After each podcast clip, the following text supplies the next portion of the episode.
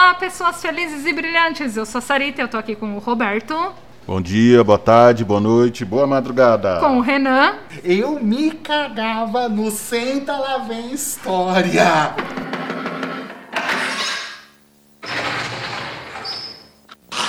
Senta que lá vem a história. Bom dia. e com a Mari! Ei, Mari! Oi. Bem-vinda, Mari! E esse é o Depois do Sinal. Pé. O tema de hoje é Senta que lá vem a história, programas da infância. Hora do show, energia. Alguém lembra disso? Não? Nunca ouvi Sério, falar. gente? Sério, eu já sou da época do. sei lá. O desenho. Eu sou. E eu? Eu então Jura? sou da época do Bip Bip. Cara, eu amava Jane e as hologramas. É emocionante, uh, gente, é elegante, uh, brilho, magia, fame. Jane e as hologramas era o melhor desenho de todos. Bom, gente, nós estamos aqui um pouco para falar dos programas que marcaram a nossa infância, que acompanharam a gente, que passaram por várias gerações. E nós vamos falar um pouco então da nossa vida com a televisão, como a gente cresceu, o que a gente assistiu, o que a gente não assistia, que é... não, isso não dá para falar. Ou você assistia ou você não assistia, né? Exatamente. Então, Assistir escondido, Renan. Renan, o que, que você assistiu escondido? é, isso não Olha. cabe no horário, Tá Roberto. bom, voltando pros Presta atenção, desenhos da infância. Eu acho que um desenho que marcou a infância de todo mundo, não é bem um desenho, mas marcou a infância de todo mundo, é Castelo Ratimbum Bum Bum. Castelo né?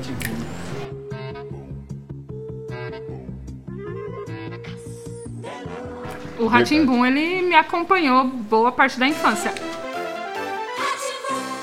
No Castelo Ratimbun eu já tinha uns 10 anos quando estreou, então eu já era um pouquinho mais velha. Mas o Ratimbun foi bem impactante, eu amava as histórias do Ratimbun.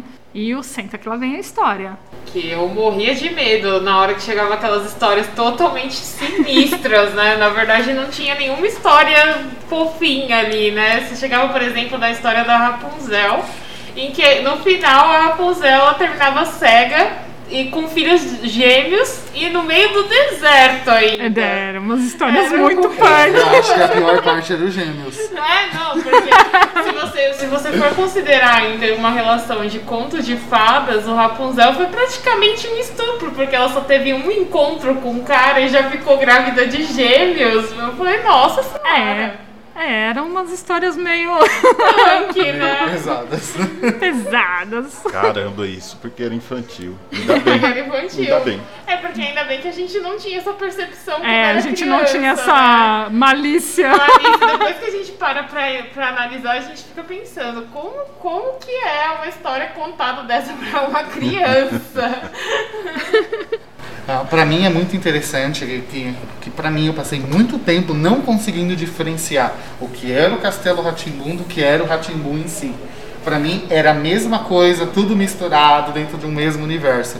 Eu demorei um pouco de maturidade, não que eu tenha maturidade agora, mas eu demorei um pouco de maturidade pra conseguir entender essa separação. É, o Ratimbun ele tinha tipo sketches, né? Pequenas sketches e o Castelo ele já tinha personagens é, Fixos. tinha- fixos, tinha uma história mesmo. a- As cenas se passavam todas ali naquele ambiente, né? Até tinha umas pequenas sketches como o lustre do castelo e tal, mas era diferente do do Ratimbun. Enquanto isso, no lustre do castelo, A ideia também era muito bacana. Ambos os programas, né, que tinha na cultura hoje, a gente não tem mais esse trabalho para trazer ao universo infantil, né, não, não há. Eu não sei porque eu não sou dessa época, eu sou muito anterior, então vou me abster de falar.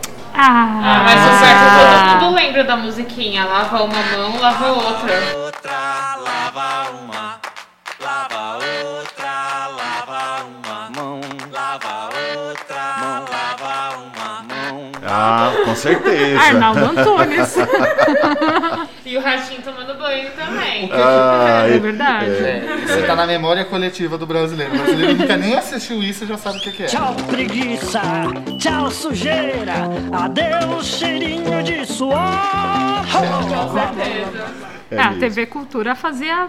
Faz ainda, eu acho. Vários programas é, legais pro público infantil. Eu gostava, acho que eu assistia muito a TV Cultura quando era criança, assim. é, Os programas infantis da cultura eram sensacionais. Muito bem feitos, muito bem trabalhados, né? Culturalmente ricos.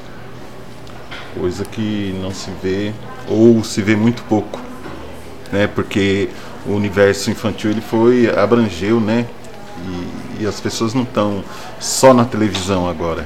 É, tem. É, isso é muito importante, porque na nossa época o único meio de difusão era a TV.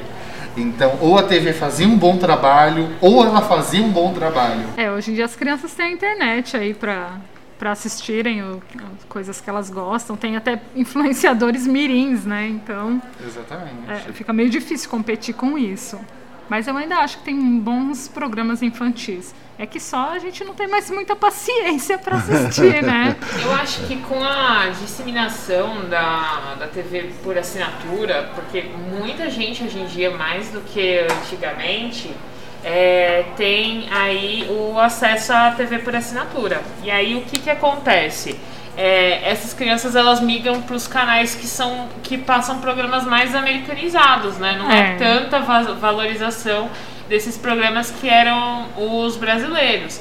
Mas, por exemplo, ainda tenho uma sobrinha que é, o meu, meu marido e a minha sobrinha, eles chegam e eles assistem Castelo Ratimbum até hoje, ela gosta. Então, ou seja, é uma linguagem que as crianças ainda hoje conseguem assistir.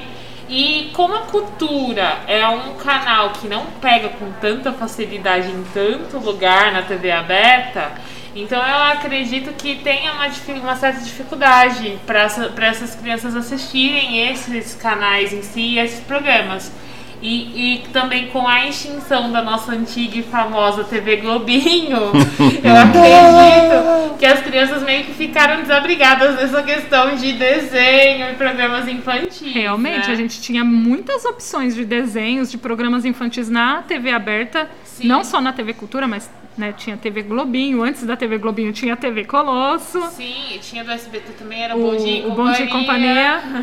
É, tinha outros canais também que passavam, né? Na Band tinha um programa também que eu não me lembro o nome, mas passava desenho. interesse. Tinha um interesse no público infantil que eu não vejo mais, né? É, exi- existe um, um marco temporal que, independente se está certo ou não, não entrando em juízos de valores, mas a partir do momento que passa a ser proibido vincular comerciais para o público infantil num horário aberto de TV, essas emissoras simplesmente perdem o interesse de transmitir conteúdo infantil porque elas não conseguiam mais anunciantes para aquele horário. O que é uma sacanagem, porque ninguém merece ficar assistindo aqueles programas da Globo no horário próximo do almoço, quando a gente tinha o quê? X-Men Evolution. É, Exatamente. ou então Super Choque. É. Ah, cá entre nós, hein? Esses programas que passam agora são deprimentes. Puxa É, vida. verdade. Ah, não, não dá, ninguém merece, ninguém merece. Ah, vai você cozinhar. A acha? partir do momento que não podia mais vincular propaganda, não vale mais a pena para a emissora manter.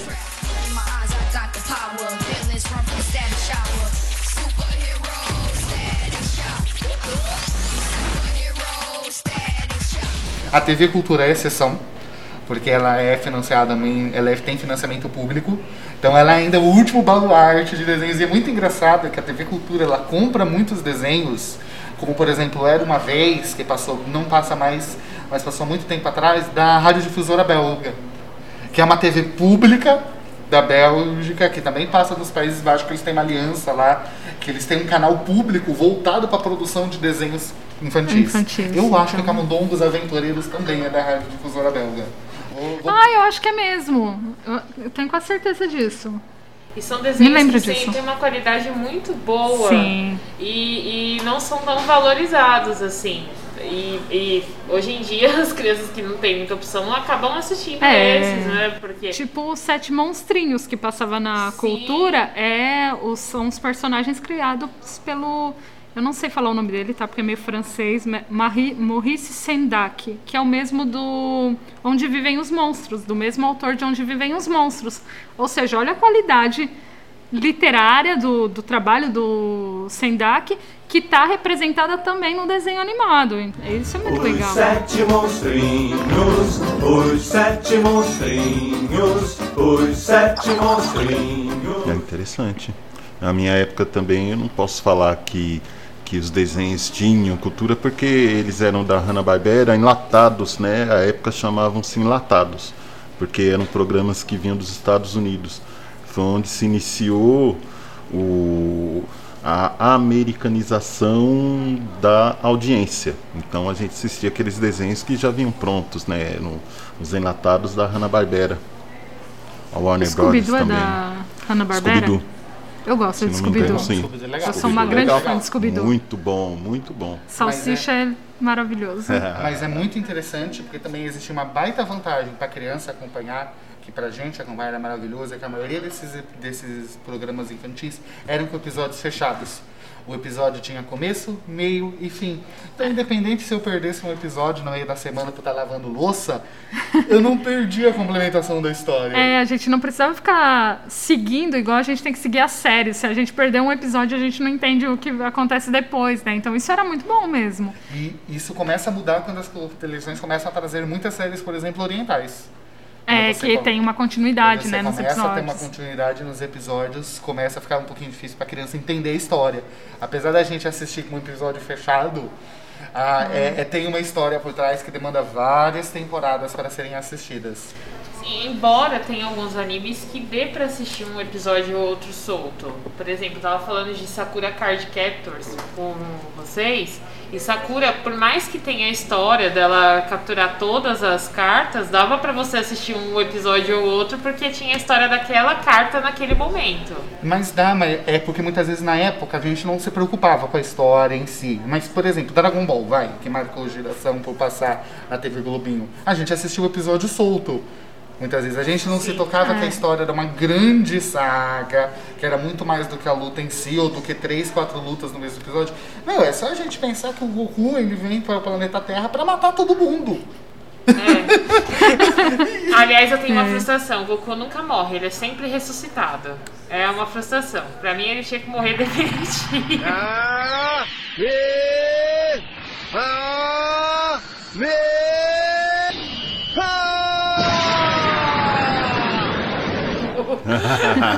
É a Mariângela Ah. tentando traumatizar as criancinhas do Brasil. A minha frustração ela é um pouco mais antiga, ela vem do Caverna do Dragão, que eles nunca conseguiram ir pra casa. Mas você sabe que tem uma HQ que fala. Eu, eu sei, eu Eles sei. morreram no final. E fora que assim, né? A gente pensa. Eu fiquei assistindo é, Caverna do Dragão por anos, mas na verdade só tem 13 episódios. eu assisti anos e anos e Tem anos. 13 episódios. São apenas 13 episódios. É que eles ficavam. Eles ficavam repetindo o Repetindo episódio várias 500 mil vezes. vezes É. e a gente assistia como se fosse inédito. Erramos. Na verdade são 27 episódios. Gente, eu tinha Alzheimer na infância, porque eu nunca Acho que todo mundo tinha Alzheimer na infância. Mas ó, a gente falou em final que não tem, muito mais chocante é o final da família dinossauro, né?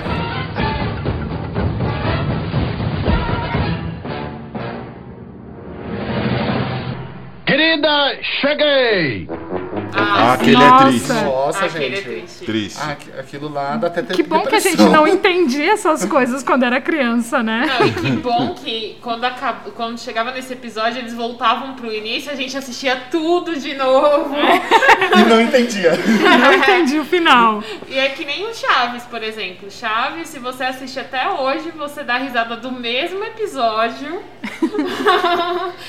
É, é algo que, por exemplo, é muito antigo, mas ainda é muito atual. Ainda tem muitos fãs Tem e muitos fãs e você muita tá gente que se diverte episódio, muito. Você, você vai assistindo a mesma coisa, Família Dinossauro, é, Chaves, eu acho que tem a mesma característica de saudosismo que você consegue assistir mais de uma vez aquela, aquele mesmo episódio e se divertir com aquele episódio. Parece que eles já foram feitos pensando na repetição. Com certeza. É, eu acho que tinha mesmo uma ideia disso, né? Porque até porque quando essas essas produções foram realizadas, não se tinha tanta verba, então eles realmente tinham que, Tinha que né? ficar repetindo. Ah, também tem muito a ver assim. Era um- uma outra época, então há programas que ele tem um, um apelo mais popular ou uma. Ele tem um carisma.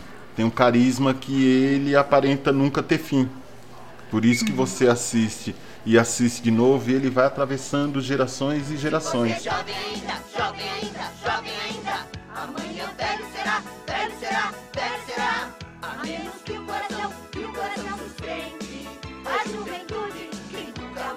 Isso aí eu e acho quando, que é carisma puro. E quando tentam é, fazer uma coisa nova usando esses personagens, fica totalmente sem sentido, né? A Sim. gente percebe por exemplo, com He-Man, com She-Ra. Meu, É, ficou não funciona. muito ruim, cara! Tosco, tosco demais. Eu não consigo assistir Chaves animado, por exemplo.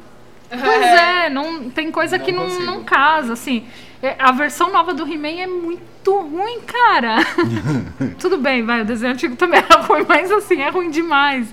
She-Ra é ruim demais, Thundercats. O que é aquele Assim, Thundercats, o Thundercats, ele novo? até ficou muito bonito. O, Não, o desenho ficou muito bonito. bonito, mas não é a mesma coisa. Não é, não é. O fato do tracejado ser basicamente muitas vezes à mão nesses desenhos e com uma pegada de realismo, eu acho que era algo que marcava a gente muito. E hoje em dia você ter o desenho em formato de cartoon, talvez para a nossa geração não pegue mais. Para a geração que cresceu É, no formato gente- de é claro que a gente tem que pensar que esses desenhos novos estão sendo feitos para crianças, É, né? não é Estão pra aqui você. quatro adultos discutindo desenho animado. Eu também eu já ouvi uma discussão dessa de que, por exemplo, você, você adulto não pode chegar, por exemplo, no She-Ra e falar que ele é ruim porque ele não foi feito para você. Ele foi feito para uma She-Ra foi feito pra mim sim, porque eu cresci vendo She-Ra. Aí, por exemplo, as crianças. A gente fica pensando, nossas crianças de hoje em dia, elas gostam de ver os personagens sem meio definição, assim, sabe? Aí a gente pensa no Hora de Aventura, né? Porque a Hora de Aventura é totalmente diferente desses, desses desenhos. eu sei que a história é muito boa, eu sei que ela é muito bem construída, mas eu não consigo assistir. É, desses desenhos, assim, eu só consegui assistir Billy Mandy, que era muito Sim. legal, e Flapjack. Mas ele ainda é considerado um pouco, um pouco antigo os desenhos Ah, de hoje. sim, Por exemplo, é. se você for ver o Hora de Aventura, o, O Gumball. O mundo de Gumball. Nossa, é gente, muito louco muito aquele louco, desenho. Gente, eu- uma vez eu fui assistir o Mundo de Gumball, que as crianças gostavam de assistir muito, né? Aí a patroa falou assim: Olha, eles ficam assistindo esse desenho, ficam falando alto, gritando, não sei o quê. Vai lá ver o que, que eles estão assistindo. Aí eu falei: Pode deixar que eu vou ver. Eu não sou muito chegado em desenho, mas eu assisti, eu ria mais que eles. Titio avô também assisti, misericórdia, Meu, mas gente, tem- mas como eu ria. Tem um muito bom E na Nickelodeon, que é o The Loud House. Tem o The Loud House e o The Casa, o- Os Casagrandes, que é tipo uma. Ah, como é que fala? Um. Os personagens do Casagrande surgiram no The Loud House. The Loud House é a história do Lincoln, que ele é um menino que tem 11 irmãs. Só tem ele de menino, é uma loucura. Assim. Coitado. Ele vai virar um lobisomem, alguma coisa assim? Não, não. mas, mas é só confusão, porque imagina, ele é o único menino numa casa com 11 meninas, assim, é Meu muito. Deus, é, várias bagunças e tal. E aí a irmã mais velha dele namora o Bob, que é o. Que aí surge o desenho dos Casagrandes, que é uma família mexicana também gigante. E aí de vez em quando tem o- os encontros, assim, dos Casagrandes com o The Loud House. É muito legal. Tudo bem que é meu sobrinho que assiste, mas enfim. Ah, tem Às que vezes- acompanhar, né? A gente acaba Assisto por acompanhando. tabela nada. Às vezes ele tá lá em casa no celular e eu tô assistindo o desenho. Um que eu tenho assistido com, com as crianças, né, de vez em quando, ex-crianças, né, estão crescendo, é o Irmão do Jorel. Irmão do Jorel, é irmão do Jorel, é irmão do Nico também. E Jorel é irmão do irmão do Jorel, Jorel, Jorel, irmão do Jorel. Ah, irmão do Jorel é incrível, Irmão do gente. Jorel é da hora. Produção E brasileira. É brasileiro, hein? Brasileiro, é Brasileiro. Você vê que o Brasil ele tem capacidade de produzir muito conteúdo Tem. infantil, isso desde sempre. Não precisa ser necessariamente só desenho. Irmão do. Jorel. Não pode! Mas é Come muito abacate. Fazer cocô bonito. Faz cocô bonito.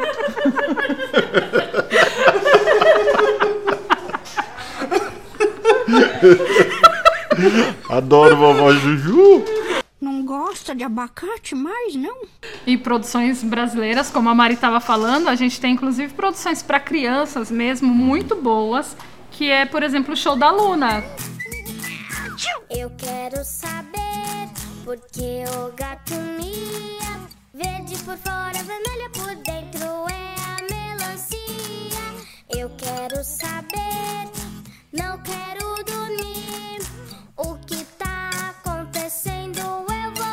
eu não sabia que o Show da Luna era uma Show da produção Luna é brasileira. brasileiro? Sim, o show da Luna é uma produção brasileira. Caramba, assisti agora, muito no e também não sabia. Quero saber quem fez. O show da Luna é uma produção brasileira. O Peixonauta também. O Peixonauta eu sabia. E é na época que os meus filhos eram pequenos, então eles chegaram a acompanhar. Peixonauta Marina. É, aí depois eles vão trocando, né? Vão trocando de. Caraca, de canal. Gemini 8, É. o show da Luna e Peixonata foram feitas pela mesma pessoa. Ó, o cara é um E gênio. tem um A outro. Célia Catunduba. Tem um outro também, uma outra produção brasileira, desenho, que chama, acho que é The Under Undergrounds, é uma coisa assim. Já é para um público um pouquinho mais velho, mas é bem legal. É um menino que ele cai, tipo. Ah, não sei se aquilo seria um esgoto, mas seria um underground, uma, uma nação subterrânea com monstrinhos e tal. E esse menino é humano e ele vai para lá e tem uma banda de rock e tal. É, é É, é que isso afetou. A gen- provavelmente a gente tinha grandes produções brasileiras também nos anos 90, começo dos anos 2000. É que isso chega pouco pra gente, porque realmente valia muito mais a pena para as TVs abertas comprarem shows, por, por exemplo, Camundongos Aventureiros, que já tinha acabado nos anos 90 na França, por exemplo. Camundongos. E aí é um show que já acabou. Já tem todos os episódios produzidos, saía muito barato para as emissoras abertas, principalmente cultura. Com Seria certeza. questão de valor. É, valor É, financeiro? porque, por exemplo, a TV Cultura, que tinha, não, não possui uma verba infinita e um, cara, e um caráter que não apelava para o comercial, Uhum. Ela tinha que comprar desenhos baratos. É. Então ela compra, por exemplo, lá o Camundongos Aventureiros, não é o ursinho, qual que é o nome? O Pequeno Urso, Rupert, que aliás eu morri admiro do Rupert, não sei porquê. Tenho trauma até hoje do episódio que ele está jogando xadrez. Qual que é aquele do o Barbar? Nossa, adorava. Babar o Barbar. o, o elefantinho. Elefantinho. Era muito bonitinho também. Muito legal. Inclusive teve uma referência do Barbar no Príncipe em Nova York. Que aparece o elefantinho, ele vai falar, oi, Barbar. aparece ainda no, no novo filme do Príncipe em Nova York. Mas assim, além desses também, tem aquele que fez um sucesso imenso que a gente falou, que é a gente deve se considerar muito chato, que é a galinha pintadinha, que é um enfeitiçador de bebês, gente, é brasileiro e É. fez um sucesso enorme. Olha, prefiro Realmente. não comentar esse comedor de almas infantil. Ne- Nesse quesito eu vou falar, a gente também tem o Mundo Bita, que também é infantil, Mundo também é Bita brasileiro e é- é muito legal. O Bita é bom, hein? o Mundo Bita é muito mais legal do que Galinha Pintadinha, né? Vamos Não, mas a galinha pintadinha Mas foi um sucesso. Ela tem. Bom, Foi um- os dois, os dois são enjoados, né? Porque quem é pai, quem é mãe, fica ouvindo essas músicas, as crianças A escutam Galinha direto, Pintadinha direto, era direto, tipo você quer aquela morrer. boneca da Xuxa. Inclusive, minha mãe falava que ela adorava a Xuxa pra, pra ser uma babá minha e do meu irmão, que ela sempre ligava no programa da Xuxa e deixava a gente assistindo e a gente ficava enfeitiçado com o programa da Xuxa. Olha só, aí a sua mãe. ela descia numa nave, cara. Olha Não só é? a Xuxa, Olha aí. meu. Você colocava o disco da Xuxa ao contrário também? Não, a gente escutava mesmo, na Ao verdade. contrário? Eu, eu tinha só a fitinha da Xuxa. Marquei um X, um X, no seu coração. vai me esquecer, não vai me esquecer. Juro A Xuxa, a Xuxa é um fenômeno, né? Que chegou lá, ficou tanto tempo, tanto tempo, tantos anos. Quando eu comecei a dar aula, você cantava uma musiquinha da Xuxa, eu tava uma algazarra na sala. Aí você começava a cantar uma musiquinha da Xuxa, a criançada parava e começava a cantar. Olha só, ela É, Impressionante, Ela, ela foi um fenômeno mesmo. Impressionante. Fenômeno, gente. É Impressionante. bruxaria. E, e entre tantas apresentadoras infantis, eu acho que ela foi a que ficou mais tempo e foi a mais é, a mais famosa mesmo, acho que do Brasil. Tanto é que ela, ela, é- ela fazia sucesso até internacionalmente, né? Internacionalmente. É. Mas não tinha só ela, tinha a Eliana, que é o Tinha. de táxi. Ah, Não, não. desculpa. a Angélica. que é é. o vô de táxi, desculpa. A Eliana dos dedinhos. Inclusive o Entendi. programa da Angélica, da Fada Bela, eu adorava também. Eu não sei se você é da época de vocês. Eu Elas lembro, vieram, eu lembro, Então, elas não- vieram na esteira da Xuxa, né? É. Na verdade, foi E onde o da Mara começou a decadência do, do- Tá, não vamos comentar. quando começou a decadência do, do- dessa parte cultural, né, do- dos desenhos. Eu acho, Ah, do- eu- da programação infantil, porque criou um, um padrão. Todas as emissoras tinham a sua Xuxa, né? Angélica, É, quando ela mas ainda começou, assim, nada no- mais era do nos que uma programas Xuxa. delas tinham os momentos dos desenhos ainda, É, né? é. E os programas delas também entram numa visão que acaba a- ajudando as emissoras nesse período, é que como uma grande parte dos desenhos que faziam sucesso, eles, eles vinham, por exemplo, de grandes emissoras estrangeiras, que dessa vez já não são desenhos que acabaram, são desenhos que estão sendo produzidos e que têm um alto custo de reprodução, não era mais possível emitir um desenho atrás do outro. Era preciso você quebrar o desenho, ter uma programação e ir para um outro desenho. Porque o custo de produção, o custo de compra dos desenhos já estava ficando caro. É por isso que tinha o PlayStation, PlayStation. PlayStation. Do Yuji. Ah! dá a referência completa. É. Mas um dos motivos é isso: os desenhos lá fora começam a ficar caros, porque você começa a ter dois polos: Japão e Estados Unidos produzindo desenho a rodo. E é mais caro para comprar. Eles tinham que quebrar, eles não podiam mais passar um, um episódio atrás do outro. É onde o apresentador ele também entra como uma necessidade da empresa. E o, o carisma que, que elas tinham, né, essas apresentadoras, todas elas, né, elas tinham um determinado carisma, cada uma ao seu modo. E atrelado à venda de produtos. Né, venda de produtos que, que foi que começou a, a debandada. Sim, você já, já juntaram o ao agradável.